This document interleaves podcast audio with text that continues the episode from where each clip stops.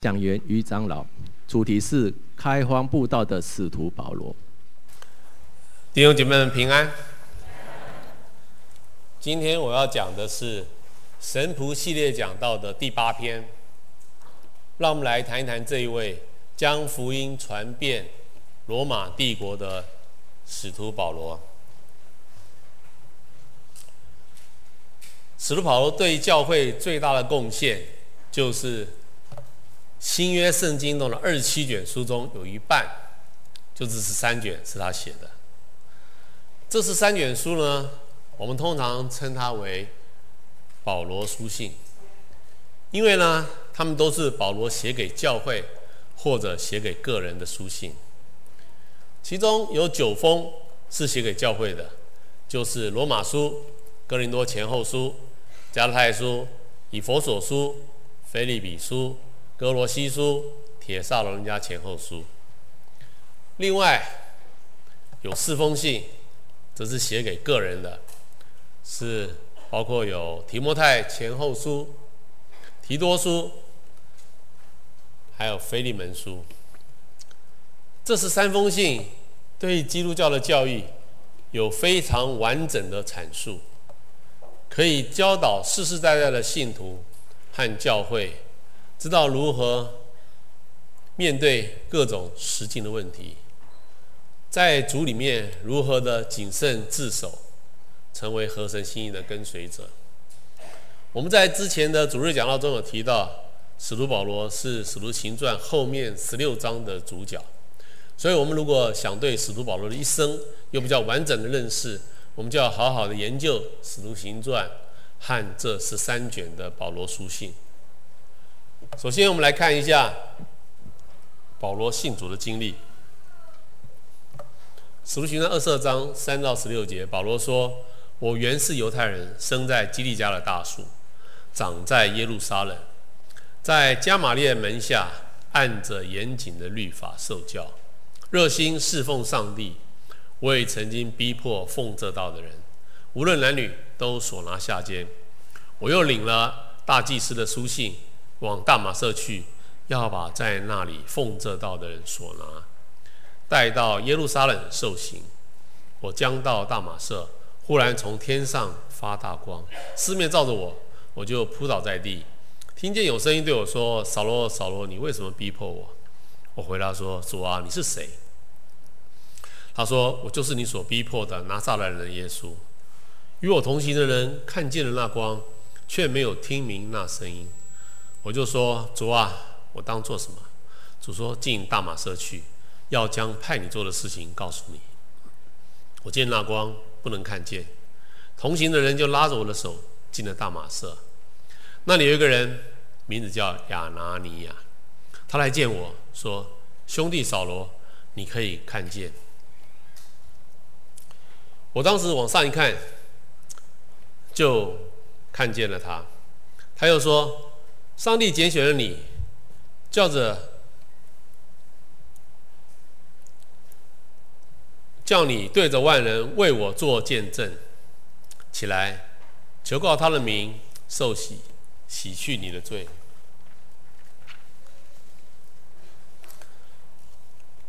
这段经文记在使徒保罗自己说明他是如何信主。原来使徒保罗在信主前是一位非常热心迫害基督徒的人。他的本名是扫罗。其实保罗这个名字是在他信主之后十几年以后，在使徒行传第十三章中有记载。当他开始在第一次布道旅行的时候，人们在居比路才开始称呼他为保罗。现在我们来分析一下保罗这个人。看来他从小就是一个努力又认真的好学生。他在当时的名师加玛列的教导之下，年纪轻轻的就有很扎实的旧约圣经知识。他显然也是一个择善固执、愿意为上帝大发热心到不顾一切的一个人。只可惜年纪轻轻的他。当时所自以为正确的看法，只是一种被大祭司和工会所误导的一种看法。因为保罗的缺乏辨别能力，导致他被大祭司利用了，还浑然不自觉，成了当时逼迫基督徒的最重要领袖。这就是为什么保罗后来在提摩太前书中说他自己是一个是罪人中的罪魁。我们看《使徒行传》七章五十五节到八章三节，斯提凡被圣灵充满，定睛望天，说：“我看见人子站在上帝的右边。”众人把他推到城外，用石头打他。人把衣裳放在少年人扫罗的脚前。斯提凡跪下，大声喊着说：“主啊，不要将这罪归于他们。”说了这话就睡了。扫罗也喜悦他被害。从这日起，耶路撒冷的教会大遭逼迫，门徒都分散在犹太和撒玛利亚各处，扫罗却残害教会，进个人的家，拉着男女下在监里。这段经文告诉我们，在斯蒂凡殉道的时候，保罗就在现场，而且他还很开心，斯蒂凡被打死。从此以后，保罗就有样学样的开始大大的迫害基督徒。保罗在以色列境内拘捕基督徒不满足，还打算到叙利亚的首都大马色去抓基督徒。使徒行传九章一到九节，这里说，扫罗仍然向主的门徒口吐威吓凶杀的话，去见大祭司，求文书给大马色的各会堂。若是找着信奉这道的人，都准他捆绑带到耶路撒冷。扫罗行路，将到大马色，忽然从天上发光，四面照着他。扫罗从地上起来，睁开眼睛，竟不能看见。有人领他进了大马色，三日不能看见，也不吃，也不喝。所以我们就看到，面对。这样一个年轻又盲目冲动的保罗，主耶稣当时就决定要从天上亲自动手，来阻止他继续残害无辜的基督徒。耶稣从天上降下大光的意象，就是要让保罗亲身经历到他就是真神，并且要引导保罗将他折善固执的个性使用在正确的方向上。使徒行传九章十五到十六节，主对亚拿尼亚说：“他是我所拣选的器皿，要在外邦人、君王还有以色列人面前宣扬我的名。我也要指示他，为我的名必须受许多的苦难。”这就是主耶稣在亚拿尼亚祷告当中亲自告诉亚拿尼亚，他要分派给使徒保罗的任务。就是向三种人传福音：第一是外邦人，第二是君王，第三就是以色列人。而且还跟他讲，你会受很多的苦。这就是主耶稣告诉亚拿尼亚的话。亚拿尼亚就转告给保罗，结果呢，使徒保罗就无怨无悔的接下这个任务，成为。初代教会最有能力开荒布道的宣教士，就在保罗信主受洗后没有几年，圣经记载了下列的这个情景。使徒行传九章三十一节，这里说：那时犹太、加利利、撒玛利亚各处的教会都得平安，被建立，凡是敬畏主、蒙圣灵的安慰，人数就增多了。你看，保罗一悔改，一信主，针对基督徒的大逮捕行动就瓦解了。可见当时对基督徒的迫害，保罗真的是一个最热心积极的关键人物。少了保罗，犹太人对基督徒的逼迫行动就明显的大大的降低了。反倒是保罗自己，就成为犹太人最想杀害的对象。从此，犹太人对于教会的迫害行动就转变成针对教会的领袖，而不再是像保罗是针对所有的基督徒。这种情况持续了大约有三十年之久，一直到罗马皇帝尼禄开始全面迫害基督徒，基督徒才又开始四处躲藏，躲避各种迫害。我们来看一下保罗的宣教行动，《使徒行传》总共记载了保罗有四次布道旅行，在《使徒行传》十三章一到四节。这里说，在安提阿的教会中有几位先知和教师，他们进食的时候，圣灵对他们说：“要为我分派巴拿巴和扫罗去做我招他们所做的事。”于是他们就进食祷告，按手在他他们两个人头上，就打发他们两个去了。他们就下到溪流基，从那里坐船往居比路去。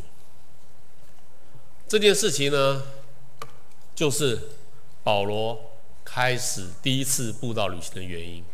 这个时候，保罗其实信主已经有十三四年左右了，已经很久了。从这里我们就发现，保罗是叙利亚安提阿教会所差派出来的宣教士，因为安提阿教会是保罗信主之后长期聚会受栽培的地方，所以我们可以说安提阿教会。就是保罗的母会，而保罗的前三次布道旅行都是安提阿教会差派他去的。我们来看一下保罗各次布道旅行的路线。保罗第一次布道旅行大约为期一年，他是和巴拿巴、马可同行，从安提阿经过海路到居比路岛。再到庞菲利亚省的别家，在这个时候呢，马可就离开了。然后到加拉太省，保罗在这次布道旅行中建立了加拉太省的众教会。之后，再从庞菲利亚省经过海路回到安提阿教会。然后呢，保罗就在安提阿教会待了将近一年的时间。在这一年里面呢，保罗写了加拉太书，也曾经到耶路撒冷参加会议。根据《使徒行传》十五章的记载，在这个耶路撒冷大会上面，使徒彼得和使徒保罗联手，成功的向当时的耶路撒冷教会负责人，也就是耶稣的大弟弟雅各，争取到外邦人没有受割礼也可以得救的这个规定。在耶路撒冷大会之后呢，保罗才开始规划他的第二次布道旅行。我们来看《使徒行传》十五章三十六到四四十一节，这里说：过了些日子，保罗对巴拿巴说：“我们可以回到从前宣传主道的各城，看望弟兄们景况如何。”巴拉巴有意要带马可同去，但是保罗因为马可从前。在庞菲利亚离开他们，就以为不可带他去，于是两个人就起了争论，甚至彼此分开。巴拉巴就带着马可坐船往居比路去，保罗就拣选了希拉也出去，他就走遍叙利亚、基利加，坚固众教会。所以这段经文告诉我们，保罗第二次布道旅行开始的原因和此行的目的，就是。要去探望他们第一次布道旅行所建立的众教会。这里说保罗不愿意带马可同行，从这件事情我们就发现保罗那个择善固执的个性又跑出来了。显然他是很坚决的认为自己没有错，所以就坚持不肯让步。看来保罗这个时候。还没有修炼出牧者应该有的为父的心肠。我相信这件事一定是让马可内心非常的受伤。可是因为保罗很坚持，所以马可也没办法，只能跟随心胸宽大的巴拉巴去居比路传福音。他说马可后来是很好的主的门徒，马可福音就是他写的啊，所以保罗应该要接纳马可，在那个时候，后来是有接纳。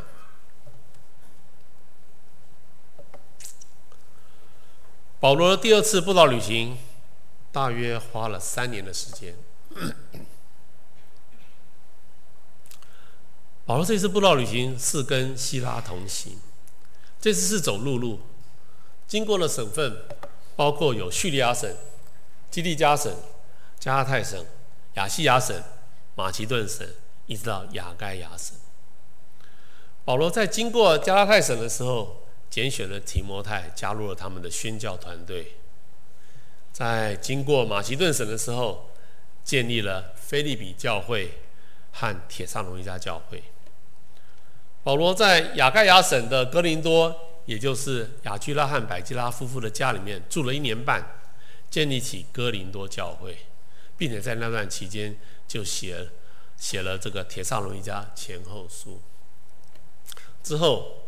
保罗就带着亚居拉夫妇从亚该亚省的坚革哩，经过海路来到亚细亚省的以弗所，建立起以佛所教会。再将雅居拉夫妇留在以佛所，照顾以佛所教会。那个时候以佛所教会才刚刚成立，他自己就带着希拉和提摩太搭船回到该撒利亚。上岸之后，先到。耶路撒冷教会问安，然后就回到他的母会安提亚教会去了。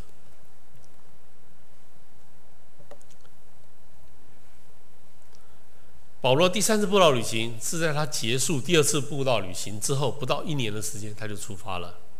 这一次，保罗和多位同工一起去，大概花了五年的时间才走完全程。这一次。保罗从安提阿经过陆路到加拉太省、亚细亚省、马其顿省、雅该亚省，然后再回到马其顿省，最后从菲利比渡海到特罗亚，再沿着亚细亚省和吕加省的海岸到推罗，最后回到耶路撒冷。这次布道旅行呢，保罗。在以弗所住了三年，这三年里面，他写了《哥林多前书》，并且建立起哥罗西教会。圣经也记载，保罗在马其顿省的时候写了《哥林多后书》，并且在他停留在哥林多的时候，完成了《罗马书》。保罗第三次布道旅行有一个额外的任务。就是要向外邦地区的基督徒募款，来帮助耶路撒冷地区穷困的基督徒。当他搭船返回耶路撒冷的时候，一路上许多的先知不断地提醒保罗说，在耶路撒冷将有祸患要临到他。使徒行传二十章十七到二十四节，这里说保罗住在，嗯，保罗往以弗所去，请教会的长老来。保罗就说：“自从我到亚细亚，在你们中间始终为人如何，你们也知道。现在我往耶路撒冷去，心甚迫切，但知道圣灵在各城里向我指证，说有捆锁与患难等待我，我却不以性命为念。只要成就我从主耶稣所领受的职事，证明上帝恩惠的福音。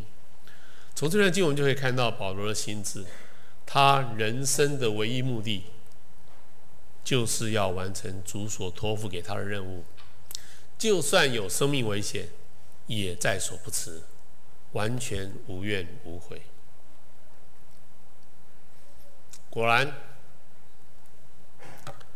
保罗到了耶路撒冷，将收到的捐款交给当地的教会之后，不久，就因为犹太人诬告他而被捕。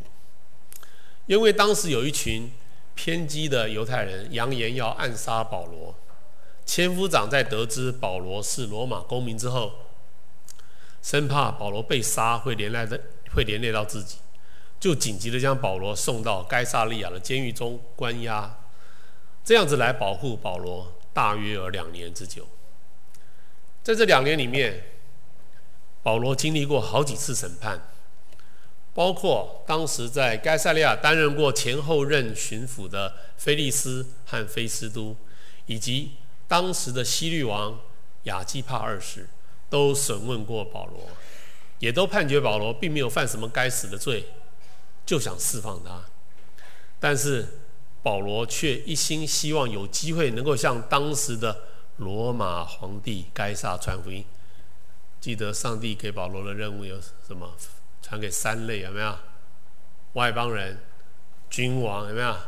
君王他传，他跟亚亚希律王也传，要跟皇帝也要传，这他的任务。所以他为了这个任务，所以呢，他就坚持，他找了一个理由，他说：囚犯如果是罗马公民，有权向罗马皇帝上诉。有这个当时有这个规定。他说：因为我是罗马公民。所以我要向罗马皇帝上诉。其实保罗这样做，并不是要为自己的冤情到罗马皇帝面前求得平反，因为之前所有审判过他的人都已经判他无罪，可以释放了，可他不愿意离开，因为他发现所有要审判他的人都得耐心的听他说明案情。他就可以好好的将耶稣如何向他显现的福音，向审判者好好的讲一遍。以前审判过他的菲利斯、菲斯都，还有 亚基帕二世，统统都听过他传的福音。现在他用相同的方法向罗马皇帝传福音。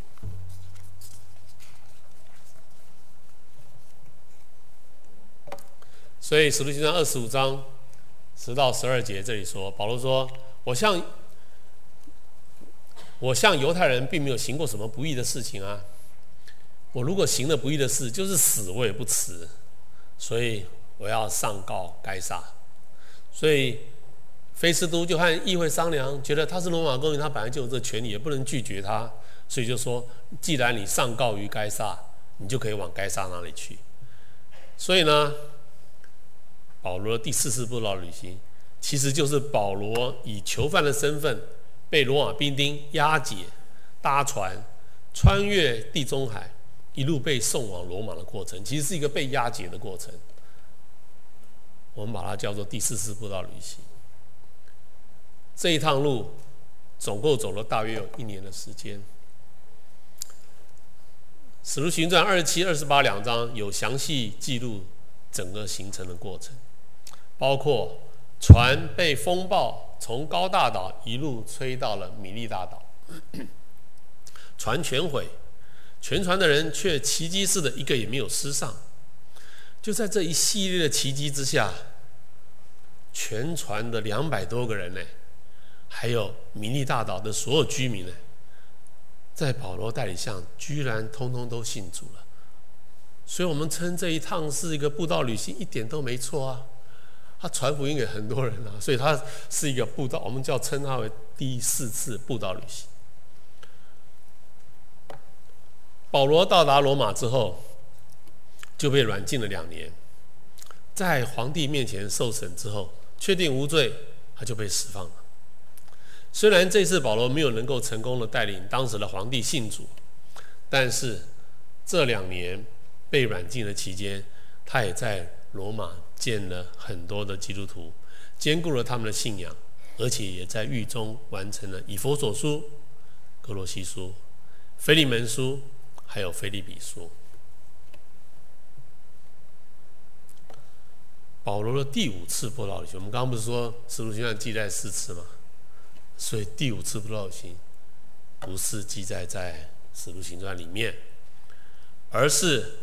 我们从保罗的许多其他书信内容中所整理出来的，这次布道旅行大约有四年之久，是从保罗在罗马被释放出来，直到他第二次被罗马皇帝尼禄逮捕，关到罗马监狱之前的这一段期间。在这段期间呢，保罗四处旅旅行传道，足迹遍及亚细亚。马其顿、亚该亚和格里底。其中，保罗曾经有一段长时间住在以弗所。另外，在这段期间，保罗也曾经在腓利比写成了提摩太前书，在哥林多完成了提多书。保罗这一次被捕，跟第一次被捕不一样。第一次是软禁，住在公寓里面；这一次被捕是关在罗马的大牢里面，然后不到一年就殉道了。在监狱的这一年里面，保罗完成了他的最后一本书，叫做《提摩太后书》。这个时候的保罗大约六十岁，他那个时候信主应该有三十几年了。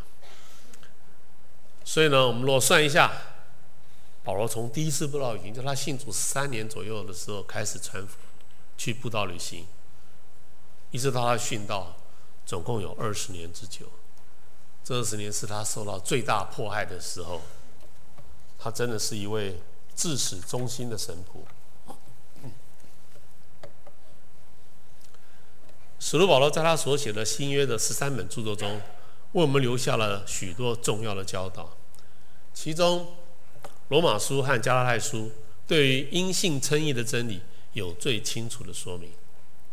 《罗马书》三章二十到二十四节，这里说：“凡有血气的，没有一个因行律法能在上帝面前称义，因为律法本是叫人知罪。但如今上帝的义，因信耶稣基督加给一切相信的人。”因为世人都犯了罪，如今却因基督耶稣的救赎，就白白的称义。保罗这里所说的是针对非基督徒说的，说的非基督徒都不能靠善行来称义，都不能靠善行来得救，都必须靠信耶稣，才能在上帝面前算为义，才能够得救。但是呢，罗马书也提醒我们基督徒，不是信主受洗就好了，而是要在生活上洁身自爱，要像主耶稣一样的圣洁，要与我们所蒙的恩相称，否则我们还是会被定为有罪的。我们来看罗马书第六章一到二节。这样，我们可以仍在罪中叫恩典显多吗？断乎不可。我们在罪上死的人，岂可仍在罪中活着呢？各位想想看，保罗之所以会这样说的原因，就是因为他看到很多的基督徒在信主之后，居然还是活在罪中，就像哥林多教会的人，有没有？过着得罪上帝的生活，所以，我们基督徒并不是信主之后就会自动过起合神心意的生活。哎，要注意，哎，不是，哎，不会自动，哎，而是要有个心智，每天做选择，愿意天天都顺服圣灵的感动，而不是消灭圣灵的感动。不要去做会违背上帝的事情。这样才会渐渐脱离老我的罪性，才能够过一个合神心的生活。否则，整天在过得罪神的生活。我们来看加拉太书六章七到八节，这里说：“不要自欺，上帝是轻慢不得的。人种的是什么，收的也是什么。顺着情欲撒种的，必从情欲收败坏；顺着圣灵撒种的，必从圣灵。”收永生。保罗的这些教导都不是针对非基督徒，哎，通通都是针对基督徒来说的。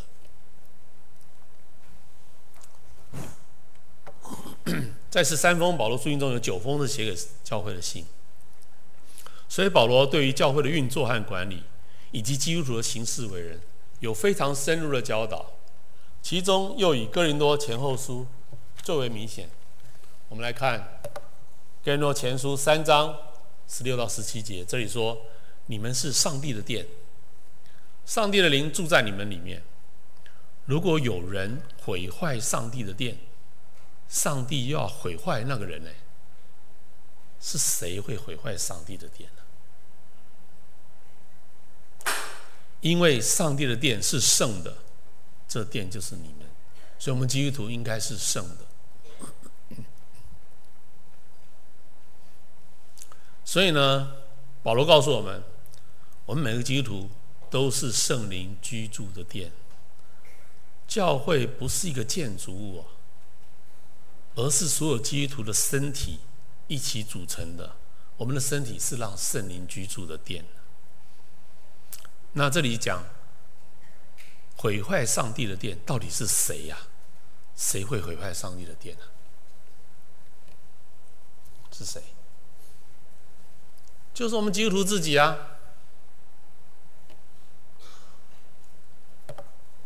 当我们做得罪上帝的事情的时候，我们就是在毁坏自己，就是在毁坏上帝的殿。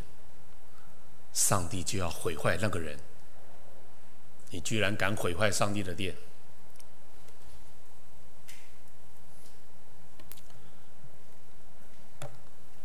我们来看。哥林多前书三章六到八节，保罗说：“我栽种了，亚波罗浇灌了，唯有上帝叫他生长。”可见栽种的算不得什么，浇灌的也算不得什么，只在那叫他生长的上帝。将来个人要照自己的功夫得自己的赏赐。什么叫做功夫啊？什么功夫啊？来得自己的赏赐。这里说的栽种，就是传福音给人。保罗说：“我传福音给人，算不了什么。浇灌，就是很会教导圣经，用圣经来栽培人，也就是会讲道、会教主日学的人，像亚波罗一样，也算不得什么。真正重要的是上帝他自己，因为上帝才可以使人生长。”也就是使人的生命被改变。换句话说，我们就算被栽种、信主了、被浇灌、读了很多的圣经，如果生命一直不肯改变，那也没有什么用处哎，因为。上帝是按照每个人信主之后生命有多少改变来给奖赏，那个功夫就讲的就是生命的改变。那什么才是生命的改变呢？什么才是生上帝要的生命的改变？上帝要的生命改变，就是我们愿意遵守圣经里面所有的命令，过一个合神心意的生活。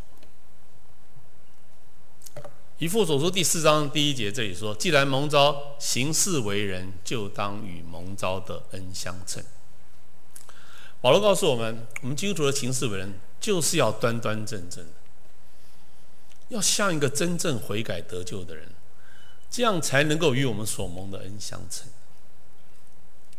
以弗所书第四章二十一到二十四节这里说：“你们听过他的道，学了他的真理。”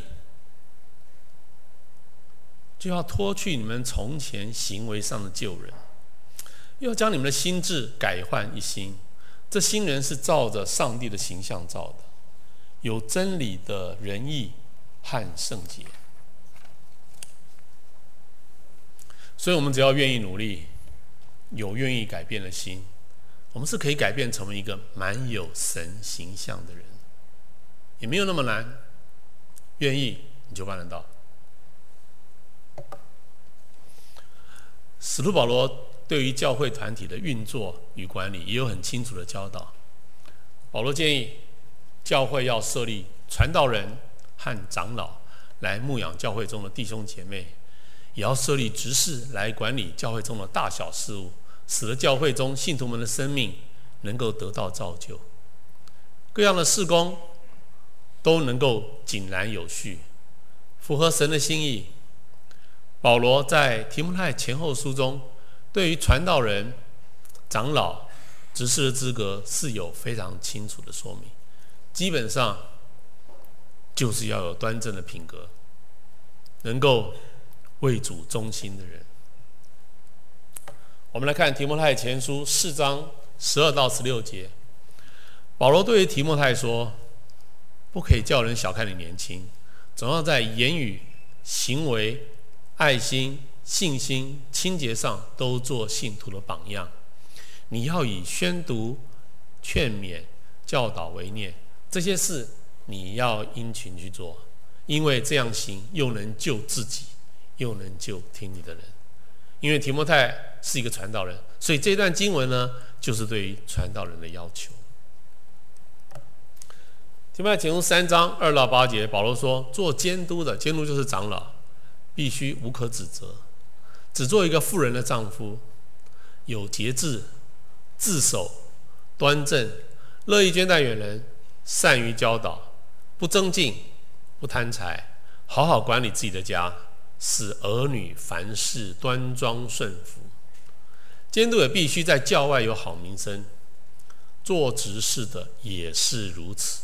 原来做执事跟做长老资格是一样的，因为这里说其实是一样，也是如此。不要以为那个要求是对长老而已，执事也是一样。哥林多前书十三章一到三节，保罗说。我若能说万人的方言，并天使的话语，却没有爱，我就成了明的罗，响的鈸一般。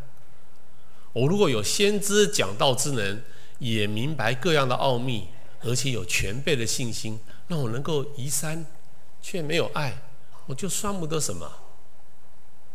我若将所有的都周济穷人，又舍己身叫人焚烧，却没有爱，很难明白吧？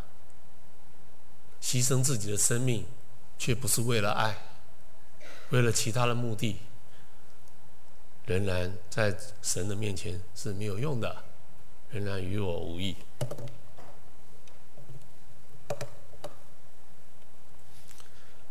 所以在这里，保罗特别提醒我们：教会中所有的服饰，如果离开了爱心，都是没有意义的，会变成。只是在炫耀自己的与众不同，充满了人的骄傲，仿佛在炫耀自己的功劳，但却会在上帝面前得不到任何的奖赏。现在我们来想一下，从保罗一生有没有什么是我们可以学习或者警惕的？首先，即使为主受苦。仍然要坚持到底。在哥林多后书十一章二十三到二十九节，保罗说：“我比他们多受劳苦，多下监牢，被犹太人鞭打五次，被棍子打了三次，被石头打了一次，遇着船坏三次，又屡次行远路，遭江河的危险、盗贼的危险、同族的危险、外邦人的危险、假弟兄的危险。”多次不得睡，又饥又渴，受寒冷，赤身露体。有谁软弱，我不软弱呢？有谁软弱，我不软弱呢？保罗这种坚持到底的个性，真的是令我们印象非常深刻。因着他的这种个性特质。他一旦决定了自己人生的方向，就会义无反顾地勇往直前。他那种不屈不挠的力毅力，更是令人敬佩。但是呢，保罗在这里自己也坦诚啊，当他遇到各种困难，他他也是人嘞，他不是不会害怕哎，他也会害怕，他也会软弱。但是呢，他靠着主耶稣的帮忙。他都撑过来了，最后他总算可以宣称他自己已经完成了主所交付给他的任务。提摩太后书四章七到八节，保罗说：“那美好的仗我已经打过了，当跑的路我已经跑尽了，所信的道我已经守住了。从此以后，有公义的冠冕为我存留。”这就是保罗一生的果效。大家对这段经文应该都非常的熟悉。他自己说：“他该做的都做了，问心无愧。没有浪费生命，没有任何的遗憾。你希望在你生命结束的时候，也可以这样告诉自己说：“我的一生已经尽力了，没有任何遗憾了吗？”我们今天许多基督徒在生活中，每次遇到困难的时候，常常就会将圣经的原则放在一旁，向世界的压力妥协，放弃了不该放弃的事情，或者做了不该做的事情，实在是非常的可惜。其实保罗也说，他不过也是一个普通人而已，他遇到困难也会害怕。但是呢，因为他愿意靠着主耶稣坚持到底，结果他就成了圣经中的一个伟人。保罗可以，我们也可以哎，他也是普通人而已啊。为什么他可以依靠耶稣撑过这个困难，我们却不能？遇到困难就算了，就放弃，就向世界妥协，做不该做的事。所以呢，保罗的确是我们世世代代基督徒的好榜样，所以保罗那种不屈不挠的毅力，正是我们每一个人生想要有一些意义的基督徒都要好好学习的目标。第二，做个为主而活的基督徒。保罗的信主，彻底的扭转了他 人生的方向。使他从一个以消灭基督徒为他人生目标的人，转变成为一个愿意以生命来捍卫基督教信仰的人。在他的努力之下，福音传遍了当时的罗马帝国。有到过欧洲旅行的人，应该都会发现，在欧洲有很多的景点。都有很多的神庙，尤其那个最壮观的都是神庙的遗迹，有数不清的天神雕像，有没有？在雅典有没有？罗马也是，有雄伟高大的神殿廊柱。这些遗迹，从这些遗迹，我们就不难想象当时的人拜偶像的盛况。现在只看到遗迹。几根柱子，以前那个是好的耶，整个神殿是好的，多壮观呐！现在屋顶没了，还是很壮观，但以前屋顶都在。所以想想看，在这样的社会氛围之下，这么巨大的一个拜偶像的这个的环境之下，保罗是要有何等的勇气跟毅力，才能够独排众议。不断的向当地的人传福音。现在的欧洲，基督教包括天主教和东正教已经是主流的信仰，到处都是教堂。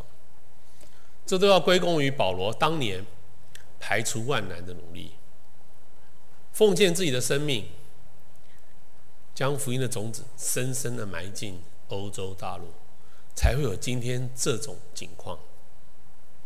将一个原来是。全民拜偶像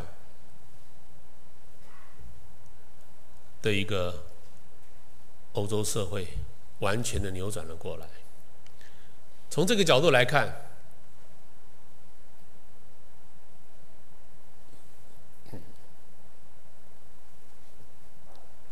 从这样一个角度来看，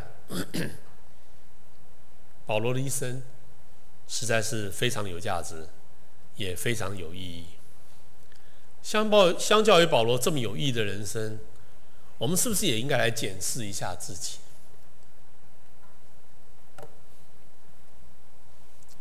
我活着的目的到底是什么？我干嘛活着？我们活着的目的到底是什么？我的人生到底是在为主而活，还是根本其实？只是在为自己而活。信主很多年，其实还是在为自己而活。哪里有什么为主而活的？唱诗歌才会唱而已啊！生活中根本都是在为自己而活。我们并不是一定要做全职的传道人才能算为主而活。我们只要愿意在自己人生的各种角色上被上帝使用，时时刻刻愿意服从圣灵的感动去做事、去生活，这样子的人都是为主而活的人。所以，我们现在就要来辨别一下。我们自己内心真正的人生目的到底是什么？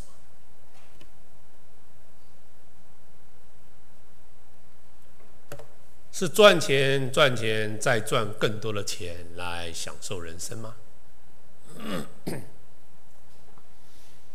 我知道社会上很多的人，包含很多的基督徒，人生目的就是要好好享受这个人生。还是要追逐世界的成就感吗？追逐世界的荣耀吗？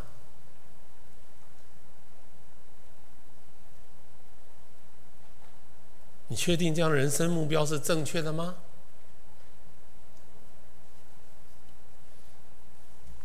马太福音十六章二十六节，耶稣说。人若赚得全世界，赔上自己的生命，有什么益处呢？